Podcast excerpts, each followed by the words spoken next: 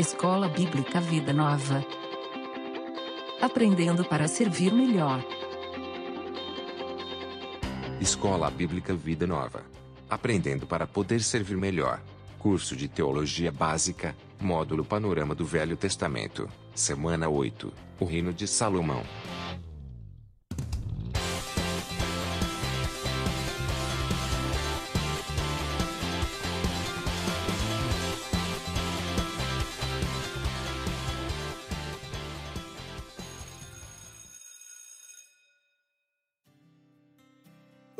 Esforce-se sempre para receber a aprovação do Deus a quem você serve. Seja um bom trabalhador, que não tem de que se envergonhar e que ensina corretamente a palavra da verdade. Segunda carta de Paulo para Timóteo, capítulo 2, versículo 15. Hola alumnos. No se esqueçan que a partir do mes de agosto serán tres aulas mensais postadas aos domingos. Aproveite o tempo extra para descansar e melhorar o rendimento nos estudos. Para esta aula también haberá un pequeño vídeo onde tú poderá ver o tamaño do reino de Salomao, conocer a cidade de Davi, a estrutura do templo e unha réplica de unha embarcación fenicia. Happy Weekend, estudante! Tudo bem com você? Percebeu que a gente está evoluindo, agora a gente tem uma equipe maiorzinha, a gente tem aí o, o nosso ajudante moçambicano, né, que vai fazer sempre a leitura do nosso texto base aí. A gente tem também a nossa hermanita, que vai trazer é, os avisos de secretaria né, e alguma informação extra. E você depois, no final da aula, vai poder conhecer o nosso narrador mirim com o Jamatané. Mas bem, vamos lá começar o reino de Salomão, no que a gente pode aprender aqui. É, como você viu, você vai ter um videozinho, então não esquece de acessar o vídeo para você poder ver algumas informações que vão te ajudar. Bom, o reino de Salomão, ele foi um reino aí que, como a própria pochilinha diz aí na página 95, paz e prosperidade é a palavra que pode resumir bem o que aconteceu ali. Foi um período muito importante para o reino de Israel, é conhecido como o período áureo, né, a melhor época do reino de Israel, é, tanto de a parte política, a parte econômica, a estrutura. Então, vale a pena dar um pouquinho de atenção para isso, porque depois do reino de Salomão, Davi, né, com a chegada de Davi, o reino tem o seu crescimento. Em Salomão ele cresce mais ainda, estabiliza e depois de Salomão a coisa vira bagunça, tá? Então, temos aí que o reinado de Salomão ele durou 40 anos. E um detalhe disso é de que não é fácil você organizar cronologicamente o material é, do que a gente tem de Salomão, tá? Então ele tem aí é, uma ênfase grande nos primeiros 10 anos, onde ele, ele constrói o templo, tem, fala muito disso, e depois fala que 13 anos depois ele constrói o seu palácio. Mas, como a gente não consegue organizar muito bem de maneira cronológica isso, a postilinha ela avisa a gente de que a gente vai trabalhar com uma acompanhando isso aqui de maneira temática, tá? E não de maneira cronológica, tá bom? Então a gente vai começar a caminhar e mais uma vez, no caso de Salomão também, a gente está trabalhando com harmonização, tá? A gente está harmonizando os relatos de Primeira Reis com os relatos de Segunda Crônicas, ok? Bom, Salomão ele se estabelece como rei, página 96. E a, a, primeira frase aí é de que Salomão ele herdou o trono dele de seu pai Davi. Adonias, ele teria sido também é, chamado para habitar o reino. Habitar não, né? Ele teria sido chamado para ele herdar o reino, mas aí Batseba e o profeta Natan conversam e não rola, né? E fica aí o reino com Salomão. Bom, interessante a gente ver de que quando Davi ele deixa Salomão no reinado, é, tem uma uma orientação de Davi que ele deixou para Salomão, que eu acho que é interessante a gente olhar, que vale a pena você ver as orientações que ele dá para o filho quando o filho vai assumir, né? Então, é, segundo 1 Reis 1, ou melhor, 1 Reis 2, versículo 1 até o versículo 4, diz assim: ó, Quando se aproximava o dia da sua morte, Davi deu instruções a seu filho Salomão. E aí essas são as instruções, né? Estou para seguir o caminho de toda a terra, por isso seja forte, seja homem, obedeça ao que o Senhor, o seu Deus, exige, ande nos seus caminhos e obedeça aos seus decretos, aos seus mandamentos, às suas ordenanças e aos seus testemunhos, conforme se acham escritos na lei de Moisés. Assim você prosperará em tudo o que fizer e por onde quer que for. E o Senhor manterá a promessa que me fez, se os seus descendentes cuidarem de sua conduta e se me seguirem fielmente de todo o coração e de toda a alma, você jamais ficará sem descendente no trono de Israel. Tá? É, é interessante você ver que tem um detalhe na questão da, da orientação de Davi para Salomão, de que a bênção de, do reino ser perpetuado é uma bênção condicional, tá? Bênção condicional quer dizer que se você caminhar conforme as instruções, você segue com as promessas. Se você pisar na bola, vai dar problema, tá?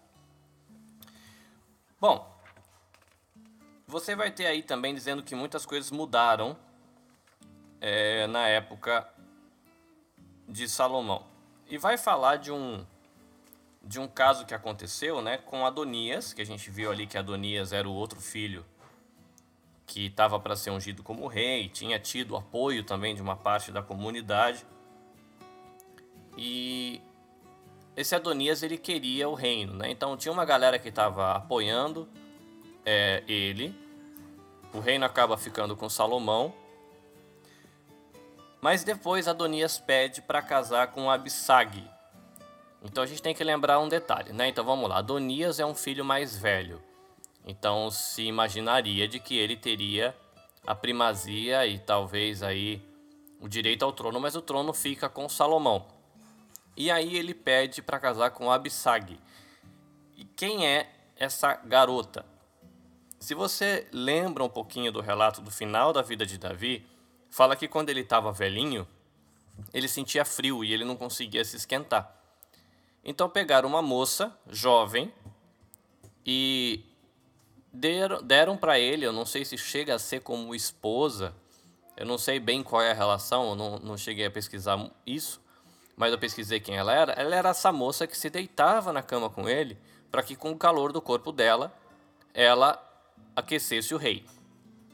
Então eu imagino que como ela aquecia o rei, dormia na cama com ela, eu não sei se ela chegaria a ser uma concubina, uma tipo uma, uma nova, uma outra esposa, mas Abissag, ou melhor, Adonias, ele pede depois que o pai morre para casar com essa moça.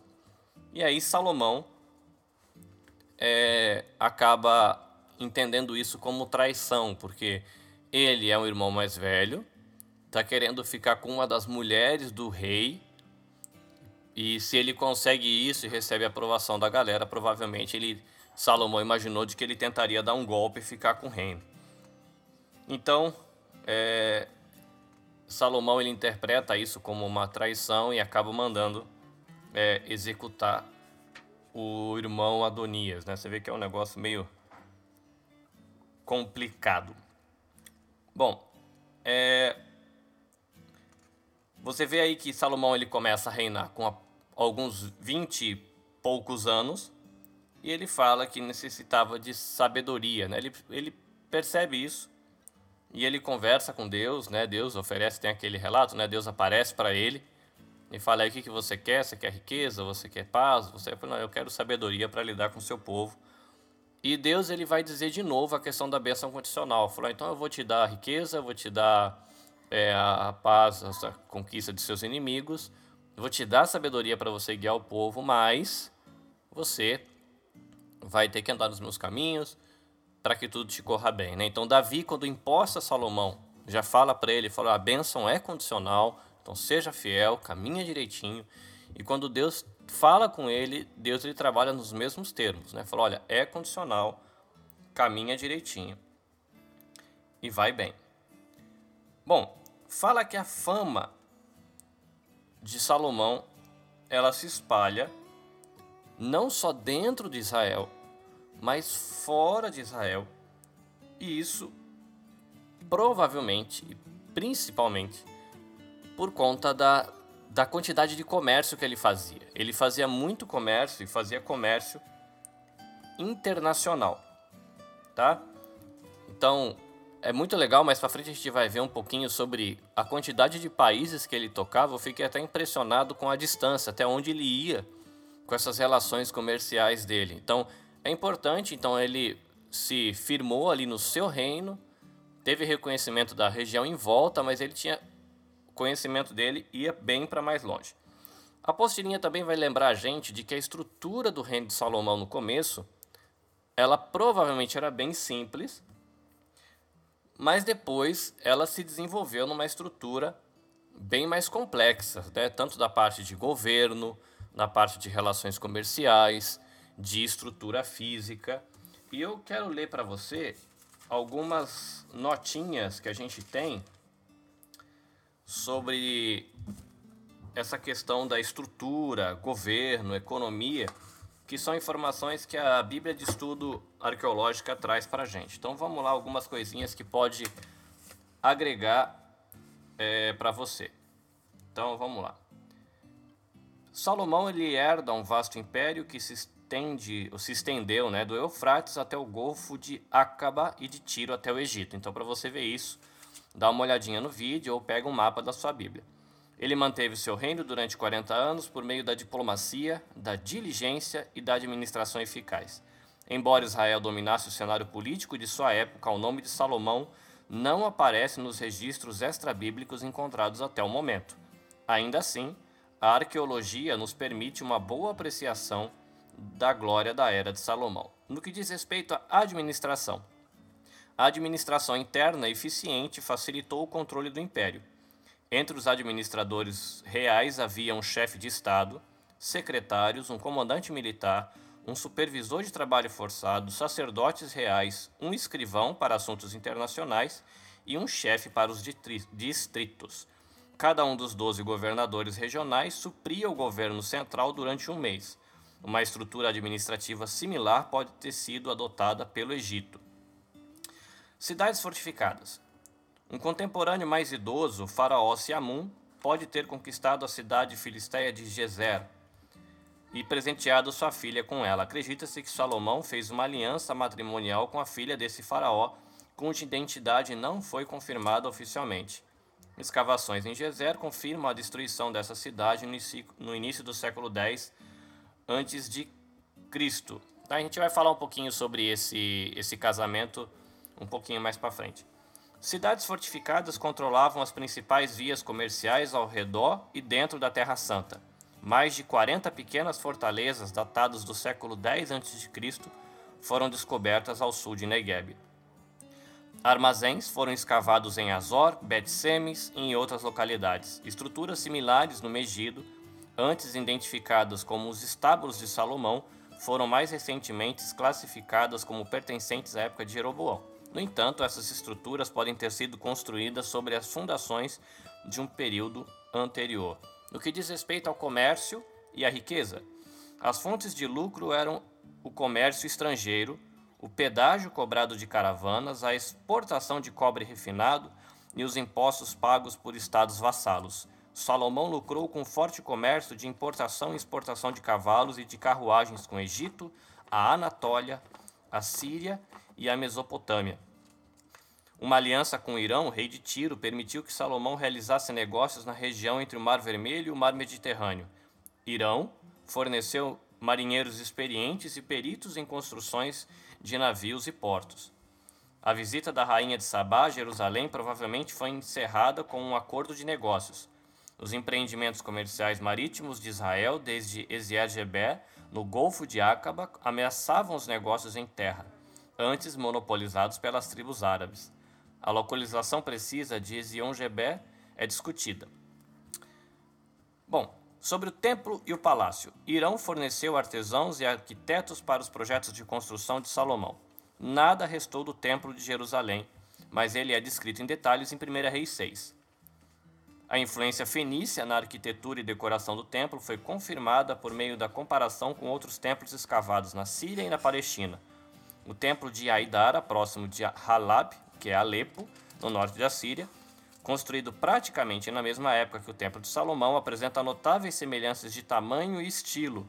Havia um pórtico com duas colunas e uma em cada lado da entrada. No interior, era dividido em três partes: anticâmara, saguão, principal e santuário, o lugar santíssimo. Um corredor de vários andares circuncidava a parte interna do templo em três lados. A ornamentação com querubins e palmeiras é amplamente verificada na arte cananeia da ideia da idade do ferro. Tá? Mais algumas coisas aqui para poder acrescentar é, essa imagem que você vai construir aí sobre a estrutura do império né, que construiu Salomão. É, sobre a primeira Reis 9. Inscrições reais em todo o Antigo Oriente atestam as atividades de construção dos reis que desejavam consolidar suas conquistas militares e políticas. Enquanto seu pai, Davi, usou a espada para proteger a terra dos filisteus, Salomão construiu um aparato administrativo e comercial para o novo reino. Hoje em dia, alguns estudiosos afirmam que o relato bíblico é, na melhor das hipóteses, um exagero e, na pior, pura ficção. Mas as escavações das cidades mencionadas em 1 Reis 9,15 demonstram que a era de Salomão foi exatamente como a Bíblia descreve.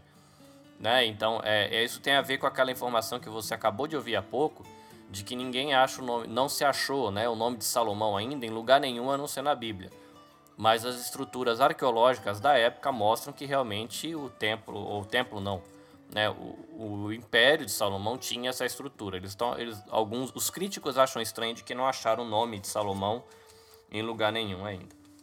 E aí tem uma notinha aqui que fecha, né? Tanto a Bíblia quanto a arqueologia indicam que o reinado de Salomão foi um tempo de grande prosperidade e significativa transição cultural. A nação, antes formada por pastores e camponeses, passou a ser uma nação-estado, com comércio internacional, centros urbanos que transcendiam as tradicionais fronteiras das tribos. Né? Então, você vê que a estrutura aí não era pequena, era um negócio gigante. Tá? Dentro dessa estrutura, para você ver o quanto é, dava trabalho, você ouviu agora há pouco que cada um dos territórios por um mês sustentava. Então vamos lá: provisão diária para o rei, para o exército e para os empregados da construção era de 3 toneladas de farinha, quase 6, ton é, 6 toneladas de flor de farinha, que eu não sei a diferença de quais é a diferença de farinha para flor de farinha, tá? Mas era de 3 toneladas de flor de farinha, 6 toneladas de farinha, 10 bois cevados, 20 bois de pastos, 100 carneiros, mais um monte de animais e aves. Era isso que cada região, ou cada estado, se for pensar no Brasil, deveria dar para o sustento da estrutura estabelecida por Salomão mensalmente.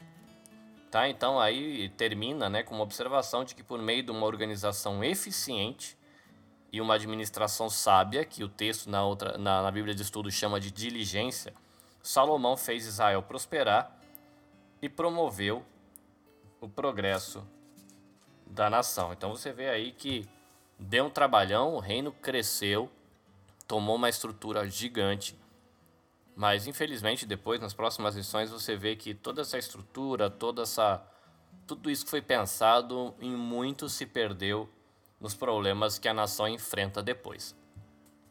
Mas antes da gente entrar no programa de construção, eu quero dar alguns minutinhos para você, ou melhor, alguns segundinhos para você.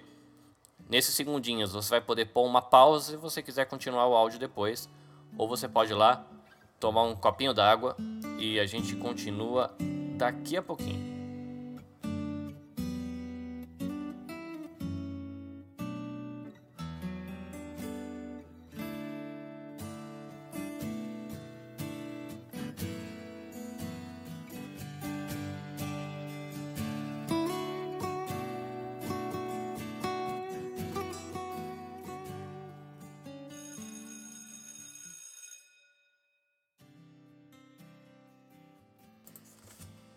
Vamos lá, o programa de construção. Bom, o Templo de Salomão ele foi algo que representou aí a, o ápice, né, a ponta alta da história religiosa de Israel e como a própria lição fala, ele marca o cumprimento do desejo de Davi de estabelecer um lugar permanente de adoração, tá? Bom, no que diz respeito à matéria-prima, à tecnologia e à mão de obra especializada, você vai poder ver aí na página 97 que ele faz um acordo com o Irão, que é o governante de Tiro e Sidom. A gente citou ele numa leitura que a gente fez na primeira parte da aula.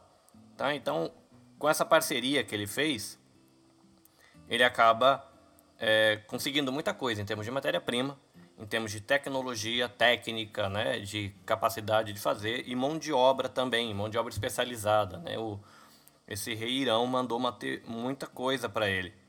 E Salomão pagava a ele, aí, como a própria apostila diz, com grãos, azeite e vinho. Bom, o templo ele foi construído, desculpa, no topo do Monte Moriá. Quando você assistir o videozinho que eu postei, você vai perceber que ele fica lá em cima, depois do palácio de Davi, e é naquele lugar que que foi considerado.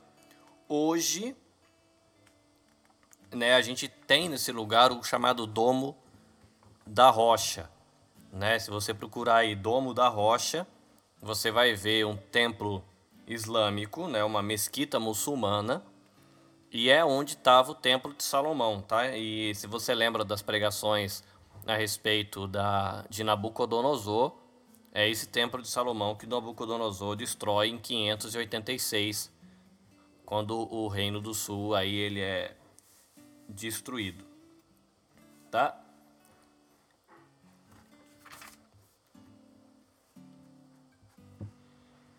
Umas informações básicas você vai ter aí em referente a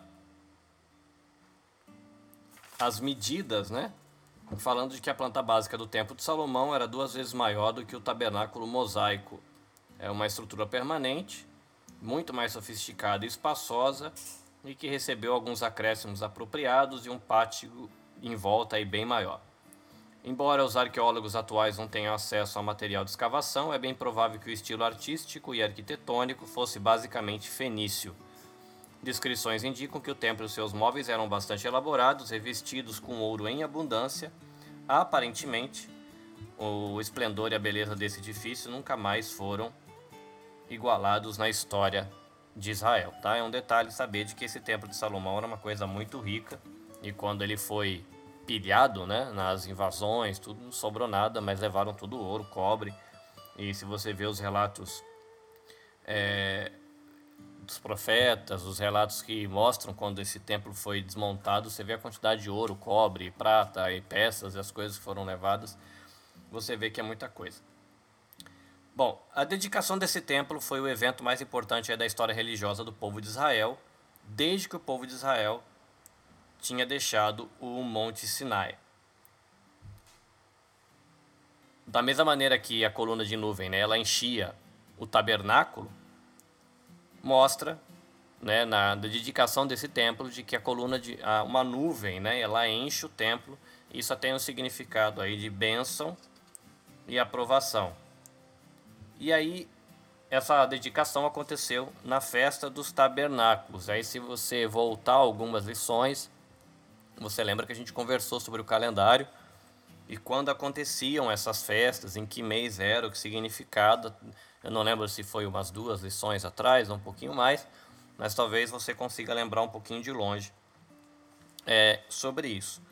Uma coisa que eu achei interessante, ou pelo menos um pouco curioso, já tinha ouvido alguma mensagem ou alguma coisa ressaltando esse detalhe, me chamou a atenção também, de que fala que o templo é, demorou 10 anos para ficar pronto. Né? Ele tinha todo o material já que tinha sido juntado por Davi, e ele vai lá, consegue fechar os acordos, conseguir mais matéria-prima, conseguir mão de obra especializada, conseguir a técnica, né, a tecnologia necessária para fazer e faz.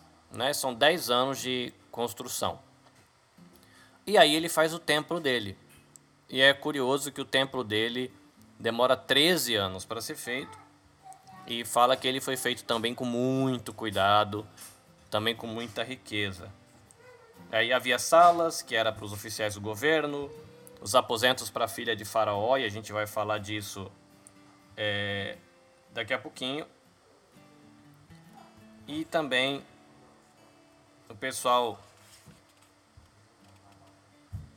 que morava naquele lugar. Mas a questão é que o que me chamou a atenção aqui é de que foram 10 anos para fazer o templo e 13 anos para fazer o palácio.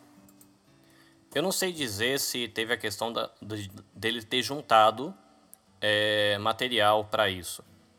Mas eu acho muito curioso de que demorou mais para ele fazer o lugar onde era a habitação dele do que fazer a habitação de Deus.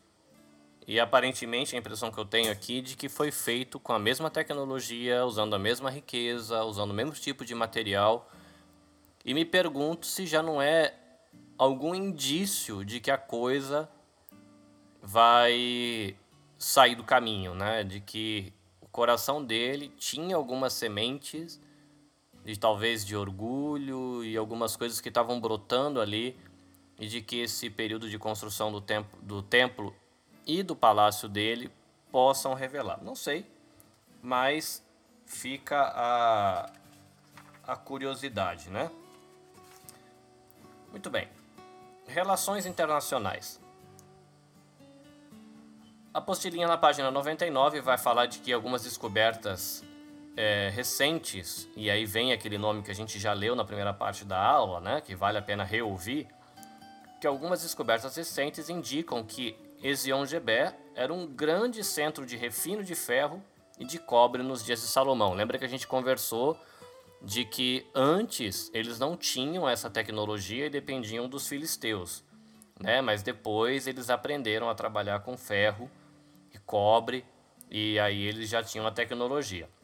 E aí fala que com auxílio de engenheiros fenícios, a cidade se tornou o centro industrial da Palestina. É, uma nota aqui para você perceber de que às vezes a gente acha que nós somos muito avançados e que os povos do passado eram meio bobões. Tá? A gente está falando aqui de tecnologia especializada, de engenheiros, de construção de edifícios gigantescos, de, né, lapidação de pedra, é, fundição de metais, sem ter nenhuma das máquinas que a gente tem hoje. Então, por esse lado, eles eram capazes de fazer muito mais coisas do que nós fazemos hoje e só fazemos porque a gente tem máquina. Tá? Então é bem é, curioso isso. Bom, vai falar também de que essa questão de dominar a metalurgia trouxe muita vantagem para os israelitas e de que com a ajuda dos fenícios é, eles construíram navios. No videozinho que eu postei, vai ter é, uma réplica de um navio fenício. Então, se Salomão tinha uma frota de navios é, com tecnologia fenícia, em alguma medida esses navios de Salomão eram semelhantes, tá? Então aí com a ajuda de navios, Salomão ele constrói navio, e eles levavam ferro e, ar, e cobre até, olha que isso eu achei interessante, até o sudeste da Arábia, que seria o Iêmen, e a costa africana da Etiópia, né? Vai longe. Aí com a ajuda, ele, ele, ele adquiria também cavalos e carruagens hititas, é, com a ajuda dos arameus. Tá? Então ele, ele a riqueza da nação ela veio também com caravanas de camelos, né, que aí seriam os transportadores, né, as transportadoras, que promoviam o comércio de especiarias entre o sul da Arábia, a Síria, a Fenícia e o Egito. São viagens que hoje o pessoal faz de avião, muita coisa, né? E eu acho incrível imaginar que tanta distância era percorrida a lombo de camelo, né? E conseguiam fazer uma riqueza enorme com isso. Bom, uma coisa para você é, saber de que como esse esse comércio aumentou muito, como já foi falado na primeira parte da aula numa da leitura, é, isso acabou incomodando alguns povos, né? Que são os sabeus. E aí vem aquela rainha de Sabá que fala que veio é, conhecer a sabedoria de Salomão. E interessante que essa nota arqueológica fala que provavelmente ela não foi só para isso, ela foi para fechar algum acordo comercial, porque estava começando a complicar o lado comercial dela, a área de influência da, do povo dela, é, com a expansão do, do trabalho aí de Salomão, né, dessas relações comerciais. Então eu vou ler para você uma, uma nota que fala um pouquinho sobre esse povo, os sabeus, e sobre essa visita. Diz assim: Sabá, a terra da rainha que visitou Salomão em 1 Reis 10, estava localizada na ponta sul da Península Arábica, no moderno Iêmen. Essa localização permitia aos moradores de Sabá, que são os sabeus, o comércio marítimo com a África e com a Índia. Além disso, o comércio de ouro, joias, mirra, incenso e especiarias do Oriente, feito pelas caravanas, foi facilitado pela domesticação do camelo. Nenhum outro animal de carga poderia sobreviver às longas distâncias entre as fontes de água. Tá? Então, uma característica aí do camelo, né, que o pessoal fala que ele bebe muito. Uma vez eu cheguei a ver, mas é uma quantidade absurda de água que ele ingere de uma vez e consegue guardar essa reserva para usar, é como se fosse encher o tanque do camelo. Os sabeus eles tinham a reputação de saqueadores. E tem uma referência aqui de Jó 1,15, talvez tenha uma referência deles lá. Talvez fossem descendentes de Abraão por parte de sua segunda esposa, Aquetura. Alguns elementos do dialeto sabeu os associam linguisticamente com os semitas do noroeste. Os sabeus mudaram-se do norte da Arábia antes do século X a.C. e construíram uma capital em Marib, sustentada por uma grande represa que coletava as águas das chuvas sazonais. Inscrições assírias atestam que algumas rainhas governaram os sabeus durante esse período os empreendimentos marítimos de Salomão ameaçavam o monopólio comercial dos sabeus e muitos estudiosos especulam que a rainha deles visitou Salomão com o propósito de firmar, com propósito de firmar um acordo comercial. Um sinete do século IX a.C., com inscrições sul-arábicas feitas de argila marrom avermelhada proveniente do Iêmen, foi desenterrado em Betel e corrobora essa teoria. Tá? Então, alguma informação aí sobre o, os sabeus, né? E também sobre a, essa relação de ela não ter ido só para ver a sabedoria dele, mas de que provavelmente ela foi ali também para poder firmar algum acordo comercial por causa dessa expansão comercial dele. Na página 99, o trecho que fala sobre relações internacionais, ele vai terminar dizendo que nenhum outro rei de Israel excedeu Salomão em riqueza e sabedoria. Então é um resumo super interessante de uma parte da vida de Salomão e que joga Salomão lá em cima. O detalhe é que logo abaixo dessa linha você tem o título Apostasia e Morte, que vai mostrar aí o contraste é, dessa atitude de Salomão no início ou numa parte, boa parte da sua vida e como é que a coisa desanda depois.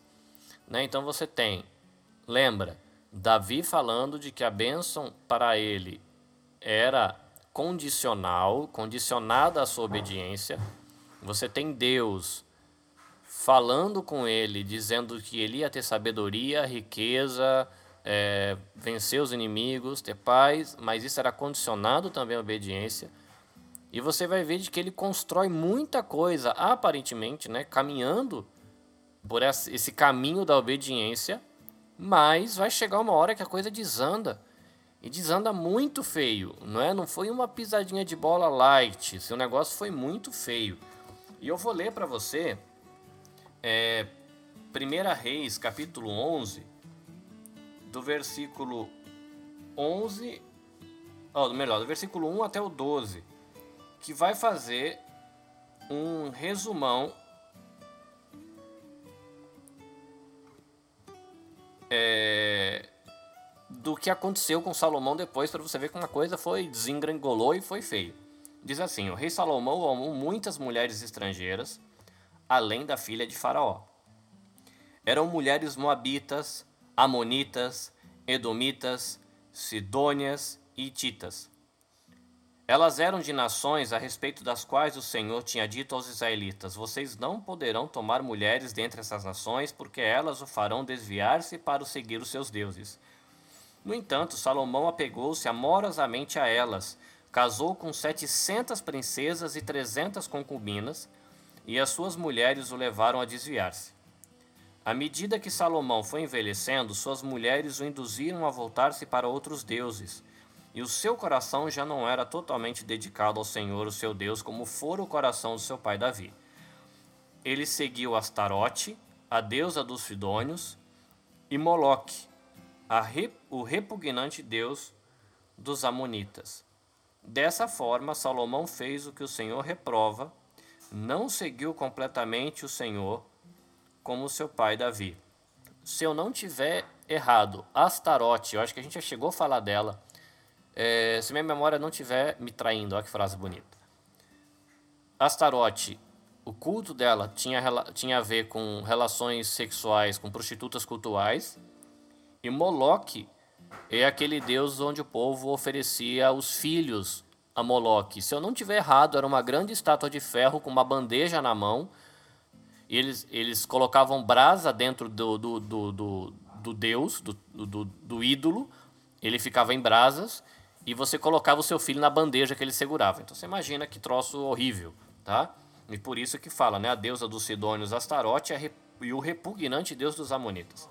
Versículo 7. No monte que fica a leste de Jerusalém, Salomão construiu um altar para Cosmos, o repugnante deus de Moabe, e para Moloque, o repugnante deus dos Amonitas. Também fez altares para os deuses de todas as outras mulheres estrangeiras que queimavam incenso e ofereciam sacrifícios a eles. Então, ele passa de alguém que serve a Deus para alguém agora que promove a idolatria. Não só ele aceita a idolatria, primeiro ele aceita, né, ele tolera que essas mulheres sejam idólatras, depois ele aceita para ele, ele começa a praticar a idolatria e começa a promover a idolatria. É, versículo 9: O Senhor irou-se contra Salomão por ter se desviado do Senhor, o Deus de Israel, que lhe havia aparecido duas vezes. Embora ele tivesse proibido Salomão de seguir outros deuses, Salomão não lhe obedeceu. Então o Senhor lhe disse: Já que é, essa é a sua atitude, e você não obedeceu à minha aliança e aos meus decretos, a qual ordenei a você, certamente tirarei de você o reino e o darei a um dos seus servos. No entanto, por amor a Davi seu pai, eu não farei isso enquanto você viver. Eu tirarei da mão do seu filho, mas não tirarei dele o reino inteiro, e lhe darei uma tribo, por amor de Davi meu servo, e por amor de Jerusalém, a cidade que escolhi. Então você vê aí de que Deus, como era uma bênção condicional, a bênção condicional que era para com Davi, como ele obedeceu ela se estende nessa misericórdia de Deus, dizendo que um ainda ficaria com um pedacinho, mas a bênção condicional para Salomão já se perde, Deus rejeita ele e já avisa de que a coisa vai degringolar daí para frente. Tá? Bom, página 100 vai ter aí né, a gente fez a leitura do texto bíblico, mas vai falar aí das esposas estrangeiras e da idolatria. E uma nota aqui, uma frase que eu achei importante, pelo menos para a gente refletir, né, como uma é, aplicação para a gente, de fala que, de que Salomão passou a agir conforme a cultura contemporânea. Tá, você agir em algumas medidas, em alguns aspectos, em alguns assuntos, conforme a cultura contemporânea, você não vai ter problema nenhum com isso, é natural, é esperado, mas a gente tem que tomar cuidado. A gente vê aqui que ele começa como rei, agir como todo mundo, e aí ele pisa na bola, porque ele age como todo mundo pelo lado errado, né? Então ele não é, se torna contemporâneo no sentido de é, adaptar a mensagem para que a mensagem seja da, do Deus vivo e verdadeiro seja compreensível pelos povos à sua volta, mas ele assimila o pecado dos povos à volta, tá? Então é diferente de nós como cristãos a gente agir de maneira contemporânea no vocabulário que a gente usa, nas traduções de Bíblia que a gente lê no culto, ser contemporâneo nas vestimentas, ser contemporâneo no tipo de comida que se consome, ou contemporâneo no tipo de arte, ou estilo de música que se usa, mas nesse caso, essa contemporaneidade, olha que palavra bonita, ela foi ao contrário, né? ele assimilando o pecado do povo. Então isso foi muito zoado, né? Para a gente colocar uma gíria. Só uma questão desses casamentos, já, a gente já falou um pouquinho, mas tem uma nota aqui da Bíblia a respeito da questão da filha do faraó, ou da filha de um faraó que Salomão ele desposou. Tá? Então Salomão desposou diversas mulheres estrangeiras, conforme está ali em 1 Reis 11 que a gente leu. Como resultado de casamentos diplomáticos, à medida que ele forjava relação pacífica com as nações no início do seu reinado. A única esposa estrangeira sobre a qual temos informações específicas é a filha de um faraó desconhecido. Salomão deu a ela um palácio privativo e ela recebeu a cidade de Gezer como dote de seu pai. A identidade do faraó cuja filha Salomão desposou ainda é desconhecida. Os governantes do Egito durante aquele período eram naturais da Líbia e, portanto, a filha desse faraó era de descendência líbia. Baseado nas datas do reinado de Salomão e na cronologia egípcia, o candidato mais provável é Siamun, que governou a capital em Tanis, no norte do Egito, aproximadamente ali meados de 970 anos antes de Cristo. Bom, vai ter aqui no meio desse textinho uma teoria dizendo do porquê que eles acreditam que seja esse faraó, é o que apoia essa teoria e o que deixa essa teoria um pouco complicada, tá? Então eles acreditam que é esse faraó, mas tem dificuldades na teoria, apesar de ter argumentos a favor. Ainda assim, não há razão para se duvidar que Salomão tenha realmente se casado com uma princesa egípcia. Israel e Egito firmaram acordos por meio de casamentos diplomáticos e a narrativa bíblica é detalhada demais para ser uma invenção. Além disso, a captura de Gezer pelo exército egípcio deve ter antecedido o acordo com o governo de Salomão. Na época, acho que é Gezer que deve falar, imagino, era uma cidade militarmente fraca e sua captura foi levada a efeito com o auxílio de Israel. Não teria sido necessário uma grande expedição egípcia. Conceder a Siamun a honra de ter conquistado a cidade possivelmente foi o meio que Salomão encontrou para obter de um faraó fraco a mão de sua filha, com um dote significativo, enquanto preservava a própria reputação. Né? Então Salomão ele era aí um cara é, capaz, né, estrategista nesse sentido. Bom, e aí vai falar no final da lição, né, de que os altares que Salomão ele construiu, alguns só foram destruídos na época de Josias, 350 anos depois. Então você vê que algo que ele plantou ali foi um legado que durou por muito tempo, influenciou muita gente. Tanto o legado positivo, porque o templo que ele construiu também durou muito tempo. A gente tem ah, as ruínas do templo de Salomão, que seria o Muro das Lamentações, é é o que sobrou. Não, esse, os Muros das Lamentações é o do segundo templo. Não estou falando bobagem. Mas é naquela região. Mas o templo durou muito tempo. E você tem o legado ruim também, né? Então, uma, uma aplicação para a gente aí. Legado a gente sempre deixa. Pergunta se a gente vai deixar um bom legado ou um mau legado. E você vai ver aí no, no, no último parágrafo, né? No último trechinho da lição, é, o que para mim eu percebi assim como um um grande desastre ele se constrói com pequenas escolhas, né? Salomão ele escolheu uma esposa, escolhe outra, escolhe um casamento, escolhe fazer um altarzinho, depois mais outro altarzinho, financia isso, financia aquilo, e a coisa vai degringolando e ficando horrivelmente feia, tá? Então, enquanto Salomão ainda ele estava vivo, já começou a se montar uh, o cenário para o rompimento da unidade da nação e ele teve ainda que lidar com motins em várias partes do seu império como resultado do seu fracasso em obedecer e servir a Deus de forma fiel, tá? Então é muito triste, é uma pena que a história de Salomão tenha terminado desse jeito e fica aí o, uma observação para a gente tomar cuidado, né? Porque a nossa história necessariamente não é diferente. Tá? Então espero que essa, essa aula traga algumas informações úteis para você e a gente vai poder agora passar o nosso cafezinho e comer a nossa torrada.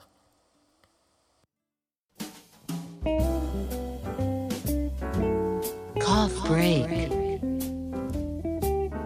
Cough break.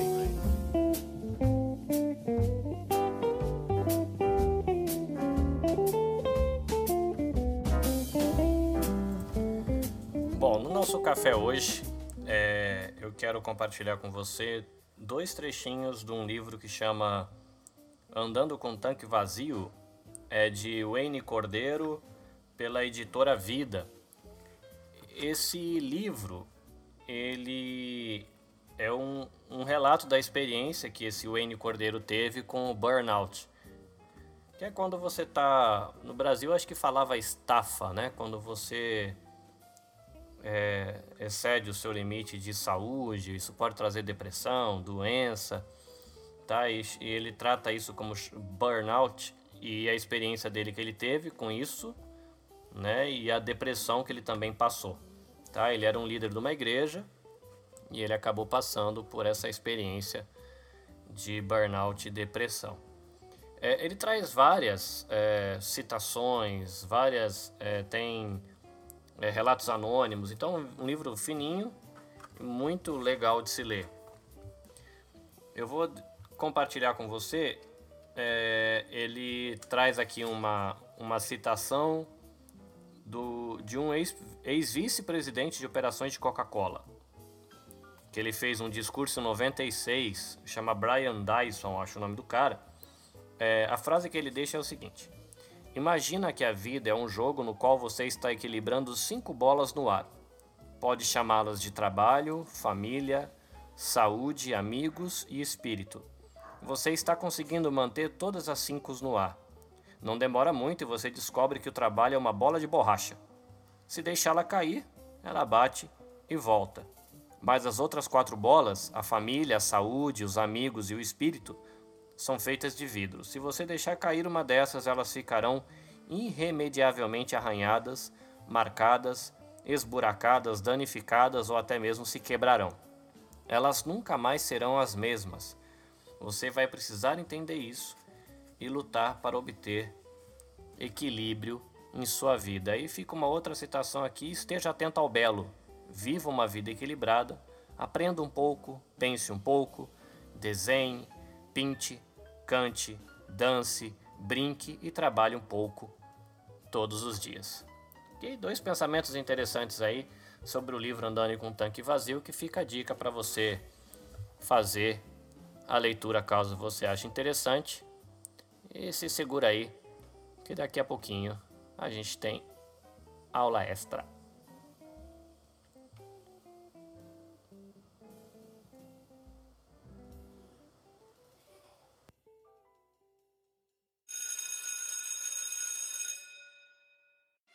Atenção, atenção, classe. Começa agora a aula extra.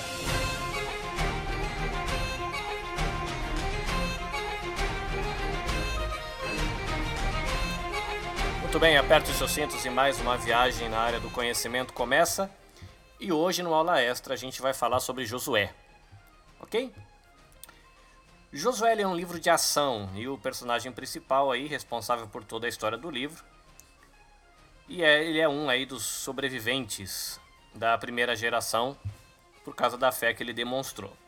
Ele foi um discípulo com um coração muito disposto a aprender e Josué, ele seguiu os conselhos de Moisés, ele liderou a nação de acordo com os princípios da palavra de Deus. A vida dele aí foi coroada com muitas vitórias e com a firmeza no propósito de agradar a Deus. Ainda no final da vida, Josué desafia o povo, primeiro dando um exemplo de decisão e depois exortando a escolher o Senhor e a rejeitar os ídolos de Canaã. Uma visão panorâmica do livro. O autor do livro de Josué é anônimo, nós não sabemos quem foi o autor de Josué. Ele é datado aí de 1370 a.C. em Canaã. Tá, o alvo desse livro era a geração que conquistou a terra prometida. E o versículo chave do livro, Josué 1:8, onde a gente lê é, não deixe de falar as palavras deste livro da lei e de meditar nelas dia e noite, para que você cumpra fielmente tudo o que nele está escrito. Só então os seus caminhos prosperarão e você será bem sucedido. Tá? Se você vê aí um esboço do livro de Josué, que tem como palavra-chave a palavra conquista, é legal, porque ele é dividido nos primeiros 12 20 capítulos, que eles têm 24 capítulos o livro de Josué, nos primeiros 12 a conquista da terra e nos 12 finais, ou na segunda metade, a organização da vida da nação. Se a gente fosse colocar o livro de Josué em uma frase, então Josué ele conduz Israel nas batalhas pela posse da terra e organiza a nova nação.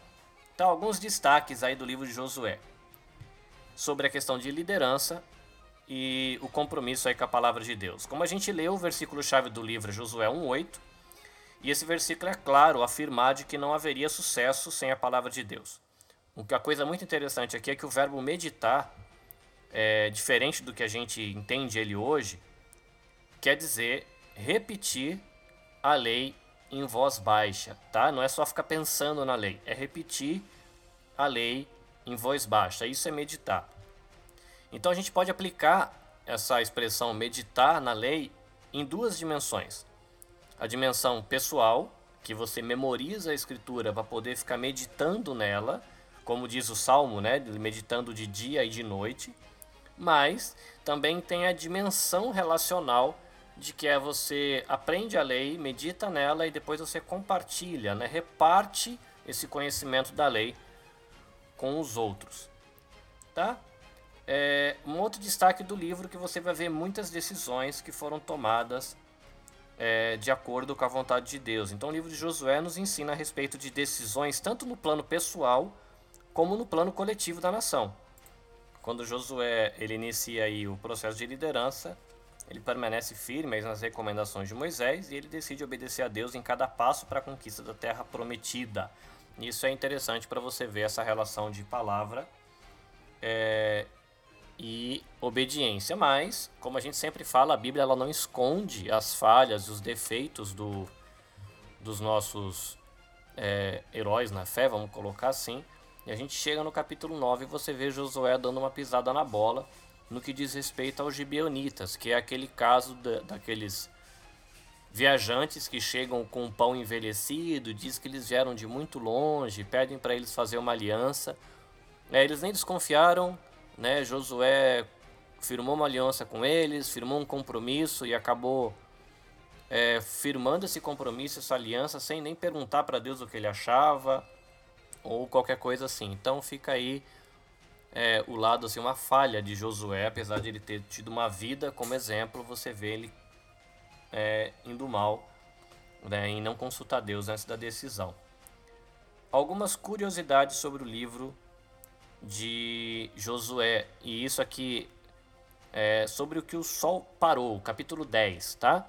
É um texto muito discutido e se você puder pegar Bíblias de estudo, é, e tem, deve ter palestras e outras coisas que discutem a possibilidade científica ou não, né, se é poético, se foi real. Então ele acaba sendo um capítulo muito debatido no livro.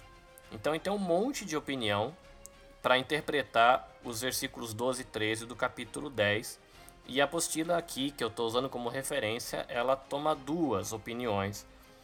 Uma que interpreta é, os versículos literalmente, e a outra que interpreta de uma maneira um pouquinho diferente.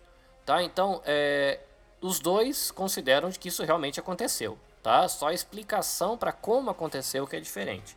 Então, é, um, uma, uma possibilidade de explicar esse fenômeno é de que Deus, que é Deus do universo, ele mudou a velocidade que a Terra gira né, a, movimento, a velocidade do movimento de rotação da Terra ele se atrasa para que um dia tivesse mais de 24 horas. Tá? Essa é uma possibilidade, considerando a possibilidade do milagre, considerando que Deus tem autoridade sobre o universo que ele criou, levando em conta essas coisas. A outra possibilidade também considera que Deus ele pode mexer nos fenômenos naturais, mas é, não trabalha com a rotação da Terra, trabalha com a refração da luz. Né? A luz do Sol ela bate na atmosfera e chega até a gente. Então, fala que houve uma mudança, essa segunda explicação, na refração dos raios solares. Então, isso permitiu que, mesmo que a hora avançasse, o povo de Deus teria claridade para lutar. Né? Então, Deus estava trabalhando no ângulo em que essa luz era ref, refletida, né? vamos colocar assim, na, na atmosfera. Uma outra curiosidade é do livro de Josué é que o livro de Josué está tratando de uma nova geração.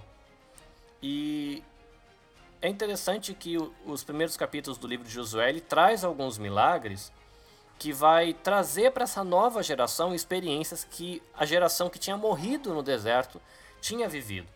Então você vê Deus abrindo o caminho na antiga geração quando eles atravessam o Mar Vermelho.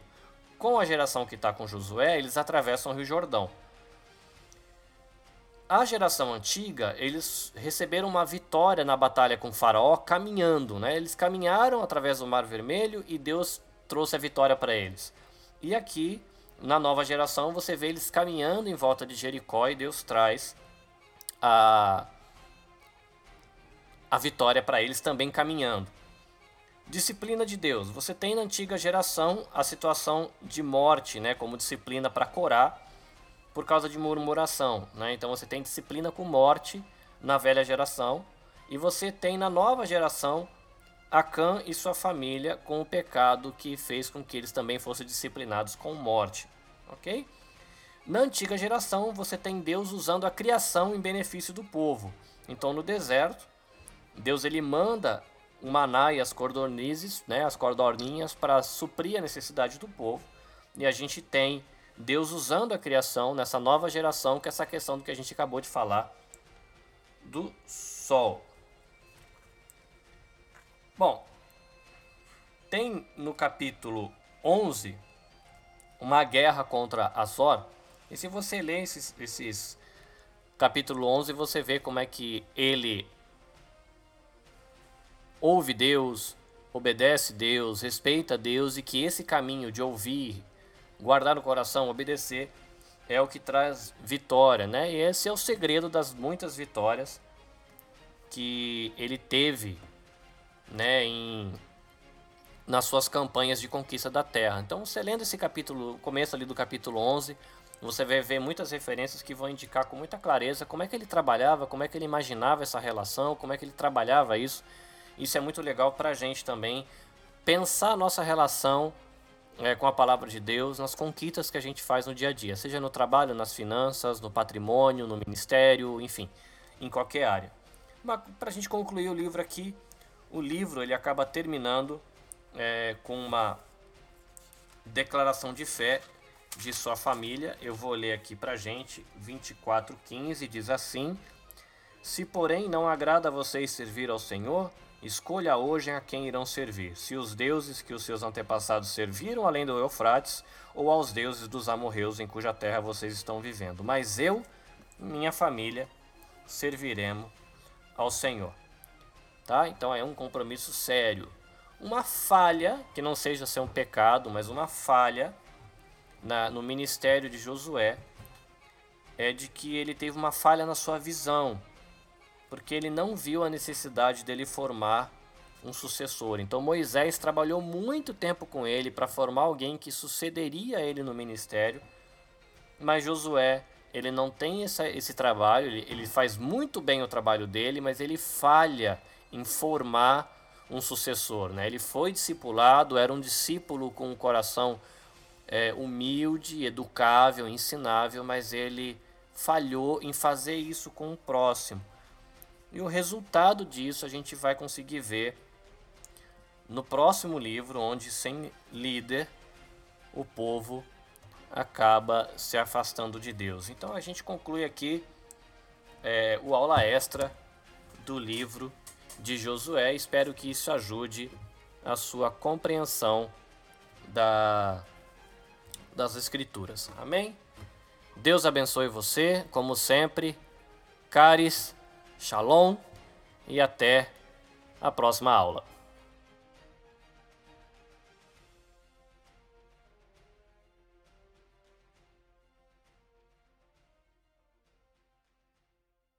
Minasan sayonara! Mata ne!